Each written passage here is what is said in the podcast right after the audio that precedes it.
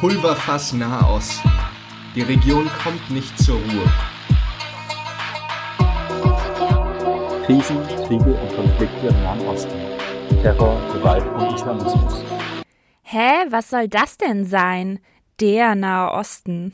Moment mal. Da ist doch mehr. Wir sind progressiv. Wir sind anders. Wir sind feministisch. Wir sind der Nahostcast.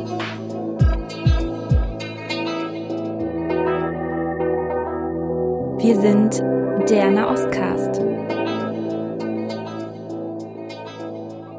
Hallo, Marhaba wa Achlan Sachlan. Herzlich willkommen zu einer neuen Folge von Nahostcast mit dem Titel Körpernarrative.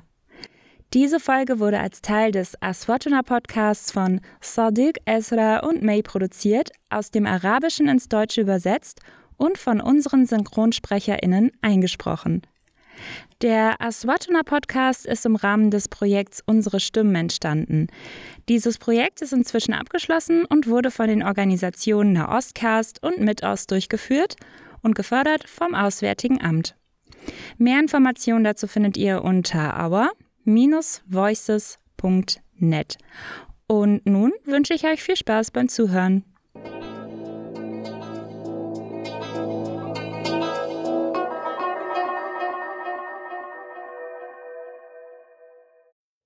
Als wir die Gelegenheit hatten, eine Folge zum Thema Gendern zu machen, haben wir uns viele Gedanken über einige Fragen gemacht. Wann hat diese Gender-Diskussion begonnen? Warum hören wir jeden Tag Geschichten über Frauen aus dem Nahen Osten und wie sie ihre Freiheit verlieren? Wo liegt das Problem? Liegt es an unserer Erziehung oder ist es eine politische Frage? Als Mann besitze ich meinen Körper und meine Freiheit vollständig. Nur weil ich ein Mann bin, habe ich unangemessene Privilegien in der Gesellschaft, am Arbeitsplatz und sogar als Ehemann. Besitzen Frauen ihren Körper? Haben Frauen ihre vollen Rechte und Freiheiten? Habe ich als Mann das Recht, über ihre Geschichten und Probleme zu sprechen? Das sind ihre Geschichten. Geschichten, die von Mädchen aus der arabischen Gesellschaft erzählt werden. Als Mann besitze ich meinen Körper. Besitzen Sie Ihren Körper? In meinen Teenagerjahren war mein Verhältnis zu meinem Körper sehr kompliziert. Ich war immer sehr schüchtern. Und auf der anderen Seite hat mich auch alles dazu gezwungen, mich zu verstecken. Ich habe mich gefühlt wie die Figur des ägyptischen Schauspielers Abdelmonim Ibrahim in dem Film Das Geheimnis der verschwindenden Mütze. Die ganze Zeit über habe ich mich versteckt. Als ich erwachsen wurde, verstand ich, warum diese Beziehung überhaupt so kompliziert war. Ich erinnere mich, dass ich meine Arme um meine Brüste verschränkt habe, um sie zu verstecken. Ich habe einen Rucksack getragen, um den Rest meines Körpers zu verbergen, weil es eine Schande ist, gesehen zu werden. Ich trug Kopfhörer, damit ich auf der Straße bloß keine Kommentare über mich hören würde, als ob es eine Schande wäre, wenn mich jemand sieht.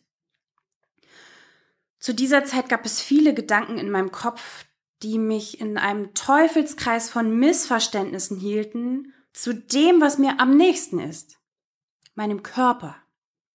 Ich möchte einige Kommentare wiedergeben, die meine damaligen Gedanken geprägt haben.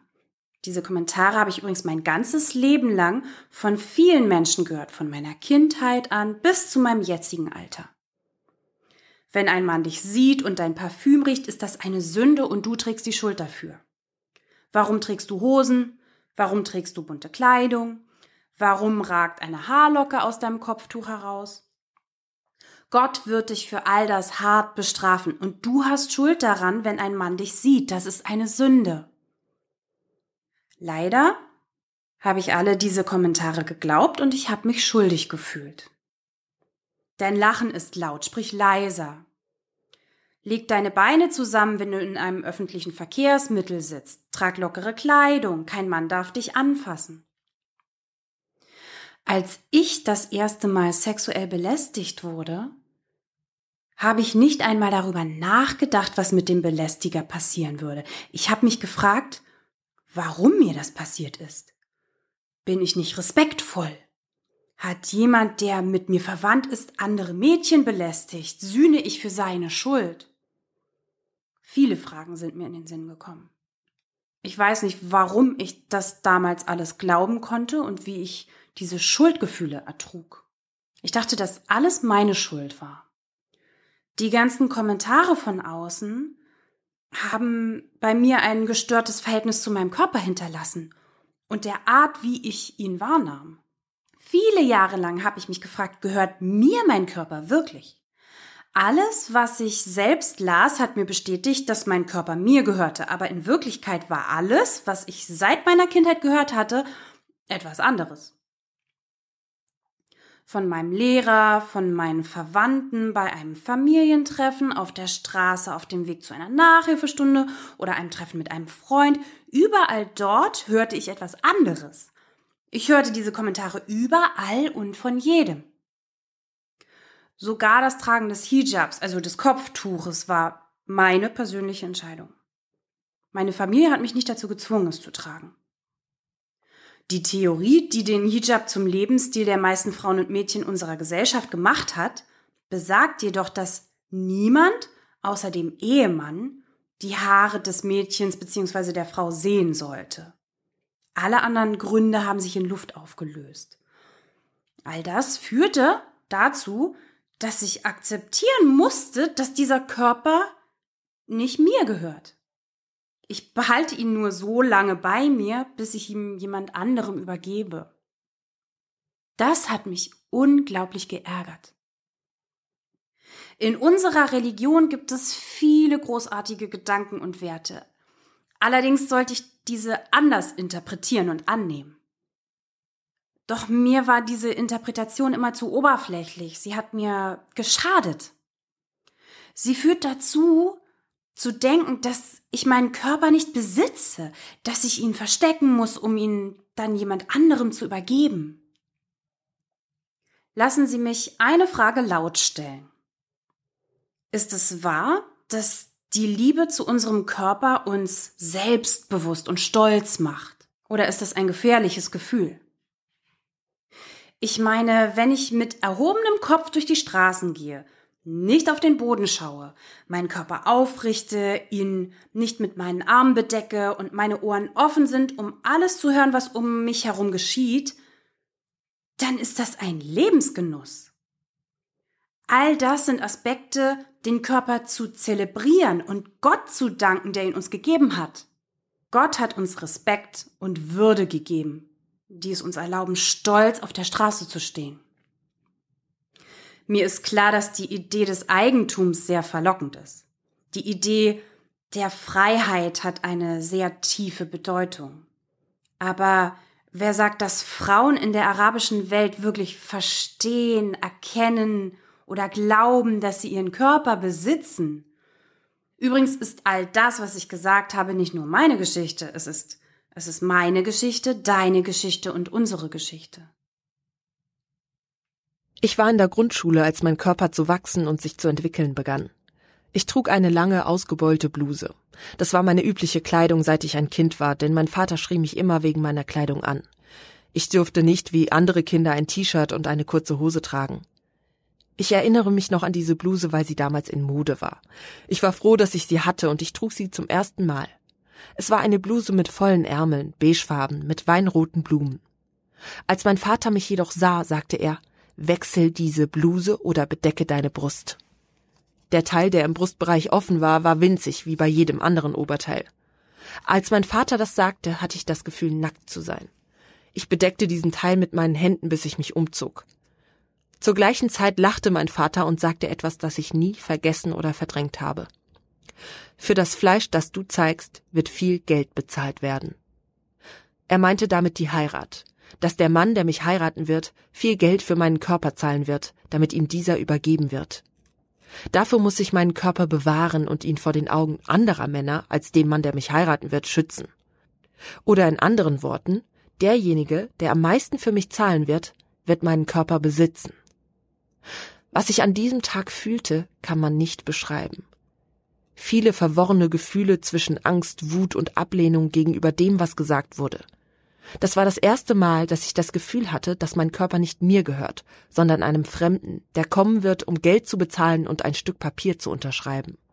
Dann hat er das Recht, mit mir zu machen, was er will, weil er einen Eigentumsvertrag über mich hat. Damals haben sich in mir Angst und Feindseligkeit gegenüber meinem Körper entwickelt. Ich hatte das Gefühl, dass mein Körper eine Last ist, die bis heute jeden Tag mit mir heranwächst. Je mehr mein Körper wuchs, desto mehr wuchs auch die Angst. Gleichzeitig war ich wütend über das, was mein Vater gesagt hatte. Ich wollte ihn fragen, wie konntest du das im Scherz sagen und darüber lachen? Wie konntest du zulassen, dass mir so etwas passiert? Ich lehnte die Realität, die mein Vater sich vorstellte und mir als ultimative Tatsache vorgab, ab. Und natürlich lehnte ich auch meinen Körper ab. Seitdem war ich davon überzeugt, dass die Ehe eine legitime Vergewaltigung ist. Ich hasste die Ehe und alles an ihr. Ich wuchs mit all dieser Wut, Angst und Ablehnung in mir auf, weil ich die ganze Zeit das Gefühl hatte, dass mein Körper nicht mir allein gehört.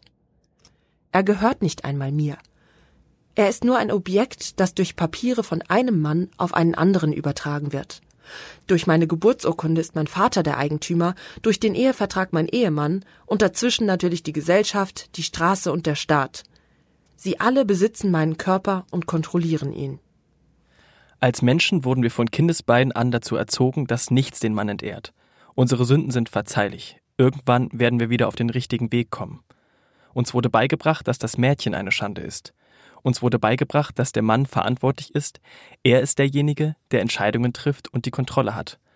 Was auch immer ein Mädchen anzieht und was auch immer sie tut, sie würde Schande über ihren Vater und Bruder und sogar über die Gesellschaft bringen, die mit der Sache nichts zu tun hat, wenn sie nicht einem bestimmten Muster folgte, um die Gesellschaft zufriedenzustellen. Ich war elf Jahre alt und ging von der Schule nach Hause. Ich kam an einer reinen Mädchenschule vorbei. Ich erinnere mich an die jungen Männer, die draußen auf die Mädchen warteten, an die Sprüche, die sie an die Wände der Schule schrieben, an die verbalen Belästigungen und die körperlichen sexuellen Belästigungen, als ob diese Dinge in Ordnung und normal wären. Als junger Mann frage ich euch, habt ihr jemals daran gedacht, einen Tag als Mädchen zu leben? Das Problem ist, dass wir den Belästiger entschuldigen und den Überlebenden die Schuld geben, mit Rechtfertigungen, die keinen Sinn ergeben. Wie, was hatte sie an, um wie viel Uhr war sie unterwegs, warum, wie, wer, viele Fragen, um die Handlungen der patriarchalen Gesellschaft zu rechtfertigen. Elf Jahre später, jetzt bin ich 22 und Student, scheint es, als hätte sich nichts geändert. Nichts ist eine Schande für Männer. Das Mädchen und sein Körper ist eine Schande. Der Belästiger und der Vergewaltiger werden nicht entehrt. Die Frage ist, gehört der Frau in unserer arabischen Gesellschaft eigentlich ihr Körper? Die Gesellschaft sieht die Lösung in der Ehe, der nette Ehemann, der die Frau mit Mitgefühl behandelt. Diese Lösung ist falsch. Sie stammt aus dem Patriarchat, das diese Gesellschaft beherrscht. Wir sind mit Fernsehserien aufgewachsen, in denen Männlichkeit mit den Konzepten von Ritterlichkeit und Mannhaftigkeit dargestellt wird. Ranem El Afifi, die auf die Analyse von Filmen aus der Geschlechterperspektive spezialisiert ist, wird uns mehr darüber erzählen. Das ägyptische Drama, wenn wir speziell über das Kino seit seinen Anfängen sprechen, als der erste Spielfilm 1927 herauskam, hat die Frauen absichtlich so dargestellt, als ob sie nichts Eigenes hätten. Vielmehr ist alles, was sie haben, auch ihr Körper, Eigentum einer anderen Person, nämlich des Mannes. Leider haben die meisten folgenden Filme das in Bezug auf den weiblichen Körper übernommen und in unserer Kultur somit normalisiert und verfestigt. Es ist die Akzeptanz des Patriarchats. Daher wird der Mord unter dem Vorwand der Ehrenrettung im Kino bis heute gefeiert. Und selbst wenn wir auf einige der wichtigsten Filme in der ägyptischen Kinogeschichte zurückschauen, die diese Ehrenmorde als abstoßendes Verbrechen darstellten, konzentrierten sich auch diese Filme darauf zu zeigen, dass der Mord zwar ein Fehler ist, aber nicht, weil die Frau ihren Körper besitzt oder frei ist, mit ihm zu tun, was sie will. Vielmehr werden Frauen, die sexuelle Beziehungen außerhalb der Ehe hatten, so dargestellt, als hätten sie es in einem schwachen Moment oder aus Naivität getan. Wie in dem Film Doa el Caravan von Henry Barakat oder El Bustagi von Hussein Kamal. Dies führt zu einem weiteren wichtigen Punkt, nämlich dass das Kino selten rebellisch ist und fast nie von der in den östlichen Gesellschaften vorherrschenden Sichtweise abweicht. Das heißt, dass die Frau ein Objekt ist, vor allem in Bezug auf ihren Körper, und der Mann das Subjekt. Er ist derjenige, der die Macht hat in Bezug auf ihren und seinen Körper. Dies trägt zur Verfestigung der Auffassung bei, dass sexuelle Beziehungen die Dualität von Stärke und Schwäche widerspiegeln, was definitiv falsch ist. Außerdem führt es dazu, dass Dinge wie Vergewaltigungen in der Ehe vorkommen und akzeptiert werden. Die Filme im Kino zeigen uns das immer wieder. Ich denke auch, dass der Slogan in den 70er und 80er Jahren zögerlich, aber begehrenswert, viel zu weit ging. Es ist ein patriarchalischer Slogan. Dies führt dazu, dass das Publikum und die Zuschauer die Anwendung von Gewalt in sexuellen Beziehungen eher akzeptieren. Hier geht es nicht nur darum, dass Filme Frauen als Nichtbesitzerinnen ihres Körpers darstellen. Das Ganze ist komplexer und komplizierter, weil es eine weitere Ebene in den Filmen gibt, die zeigt, dass Frauen Gewalt gegen sie nicht ablehnen, sondern sie manchmal sogar wollen. Als ob sie alle Masochistinnen wären. Wenn so etwas gezeigt wird und tief in der Kultur verwurzelt ist, sollten Filme das zumindest kritisch behandeln und es nicht als Normalität aufzeigen. Leider passiert das nur in sehr seltenen Fällen und die meisten davon sind Filme und Serien, die kein großes Publikum haben. Die Ehe an sich oder Beziehungen sind schön. Sie hat eine heilige oder besonders hervorgehobene Stellung in verschiedenen spirituellen Kulturen und Religionen. Aber sie hat auch erschreckende Umstände und erschreckende Traditionen, besonders in der arabischen Welt.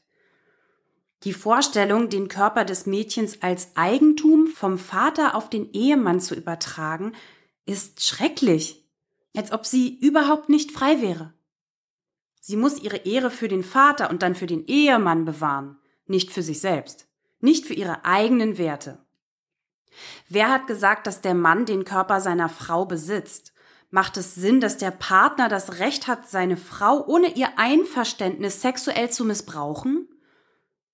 Was erst in letzter Zeit als Vergewaltigung in der Ehe bekannt geworden ist. Wir haben von vielen Frauen gehört, dass ihre Männer sie sexuell missbrauchen. Das heißt, dass sie keine Zustimmung geben. Und das alles unter dem Deckmantel des ehelichen Rechts, Sex zu haben. Die Meinungen waren geteilt zwischen ihrem Recht, seinem Recht und dem Recht der Religion. Es herrschte Einigkeit darüber, dass das die Ehefrauen psychologisch so stark beeinträchtigt, dass es als Vergewaltigung eingestuft wird, selbst wenn es sich um einen legitimen Partner handelt. Der arabische Mann hat seit seiner Kindheit ein gewisses Anspruchsdenken entwickelt. Es ist etwas, das ihm das Gefühl gibt, dass er viel besitzt, sogar den Körper seiner Frau. Er bittet sie um Sex, wann immer er will, und wenn sie nicht bereit ist und sich weigert, ist sie buchstäblich nicht mehr religiös. Und das ist keine Übertreibung. Vielleicht kennst du dieses Zitat, die Engel werden dich verfluchen. Ich habe viele schöne Dinge über Engel gehört. Ich hätte nie gedacht, dass Engel fluchen. Wenn sie fluchen, dann verfluchen sie eine Handlung, die einem freien Willen entspringt. Sie verfluchen es, wenn die Frau ablehnt, wenn sie nicht will und keinen Bedarf hat, oder sie verfluchen die Intimität wie Sex und gegenseitiges Einverständnis. Intimität ist keine Aktivität, die auf einem Individuum basiert, so dass die Frau sich fügen muss. Es ist eine Aktivität, die auf gegenseitiger Beteiligung beruht. Damit wird dem Sex seine Bedeutung genommen, die auf der psychologischen, physischen und sensorischen Kommunikation zwischen zwei erwachsenen Menschen beruht. Um einen intimen Raum zu schaffen, der nicht nur der Befriedigung ihrer Bedürfnisse dient, sondern auch dem Aufbau von Zuneigung und Mitgefühl mit tiefstem Verständnis. Es ist seltsam, dass jemand etwas verlangt und der andere dem nachkommt. Dadurch verliert die andere Partei in der Beziehung das Gefühl der Beteiligung. Das ist dann nicht mehr wichtig. Das Wichtigste ist der Wunsch und die Erfüllung des Bedürfnisses, auch wenn es den anderen verletzt. Niemand akzeptiert hier, dass eine Frau das Recht hat, Nein zu sagen. Das ist sehr schmerzhaft. Ablehnung heißt das Setzen von Grenzen und ist ein wichtiger Pfeiler in jeder Beziehung. Der Körper zieht seine eigenen Grenzen und der Wert der Partnerschaft wird nach dem Ausmaß und dem Grad dieser Grenzen bestimmt. Es ist seltsam, dass manche Frauen sich als passive Reaktion auf jede Aktion des Mannes in unserer Gesellschaft sehen, selbst wenn diese Aktion den wertvollsten Teil ihres Lebens, den Körper betrifft. Es geht nicht nur um Körper oder um die Diskussion über die Idee des Eigentums. Das eigentliche Thema ist die Frage, Warum gibt es einen Kampf um die Idee, etwas zu besitzen, das einem nicht gehört, weder emotional noch physisch? Warum verhandeln wir in dieser Zeit immer noch über die Zustimmung in Beziehungen? Ist das nicht von vornherein klar? Es ist frustrierend, aber real. Und es ist wichtig, sich damit auseinanderzusetzen. Der einfachste Weg, um herauszufinden, was die Gesellschaft heutzutage denkt, ist über Clubhouse, eine Online-Plattform, auf der Menschen in digitalen Räumen miteinander diskutieren können. Summer, eine Aktivistin für Menschen- und Frauenrechte, sprach über die Vergewaltigung in der Ehe. Wie haben die Menschen reagiert? Wir haben auf Clubhouse eine kleine Umfrage zum Thema Vergewaltigung in der Ehe durchgeführt. Fast neun von zehn Personen sagten, dass es so etwas nicht gäbe und einige Männer beriefen sich auf die Religion, um zu sagen, dass es ihr Recht sei, mit ihren Frauen Sex zu haben, wann immer sie wollen. Ein Mann sagte, er zahle Geld für die Ehe oder das, was wir Mar nennen. Mar ist sozusagen eine Mitgift, die in der arabischen Welt vom Ehemann zur Ehefrau vererbt wird. Diese Mar gebe ihm das Recht, jederzeit mit seiner Partnerin Sex zu haben. Außerdem sagten die Befragten, dass es so etwas wie einen Mann, der sich seiner Frau aufdrängt, nicht gäbe, weil sie bereits wisse, dass Sex in der Ehe dazugehöre und dass es das Recht des Mannes sei. Als wir dann versuchten, sie aufzuklären und ihnen zu sagen, dass man das Vergewaltigung in der Ehe nennt, meinten sie, dass sie sich sofort scheiden lassen würden, wenn die Frau nicht bereit wäre, mit ihnen Sex zu haben. Wir haben ihnen gesagt, dass sie das tun können, aber ohne emotionalen Missbrauch oder emotionale Manipulation. Wie sich in der Diskussion herausstellte, würden die meisten leider ihren Frauen drohen oder tun dies, indem sie sagen, wenn du das nicht für mich machst, lass ich mich scheiden. Die Wut, die in mir wuchs, war der Funke, der mein feministisches Bewusstsein entwickelte.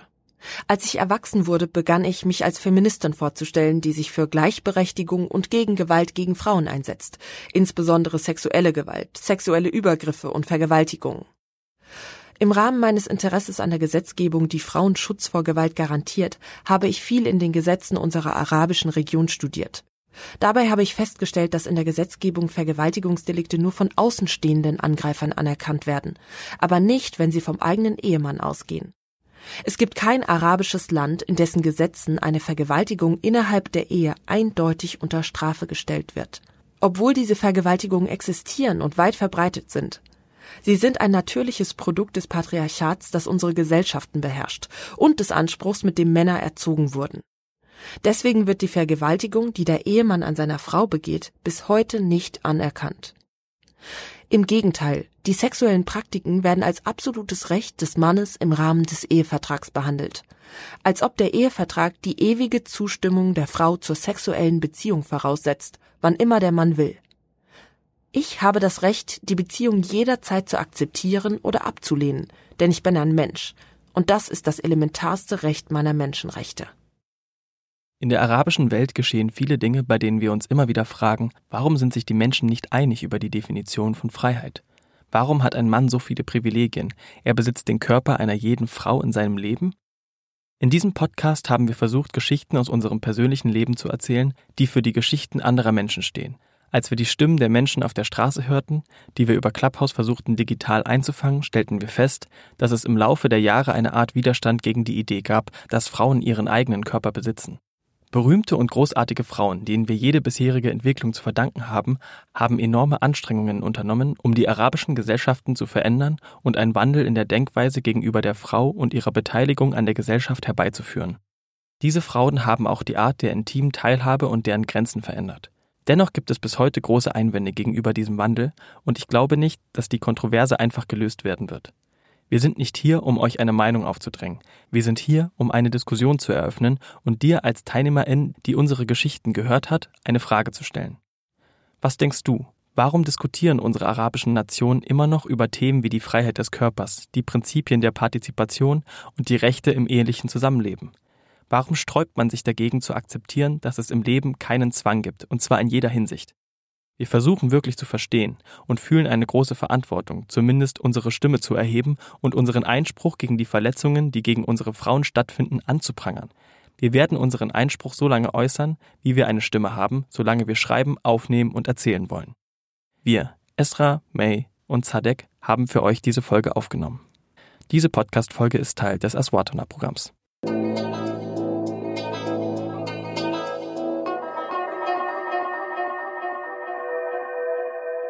Wir sind der Nahostcast.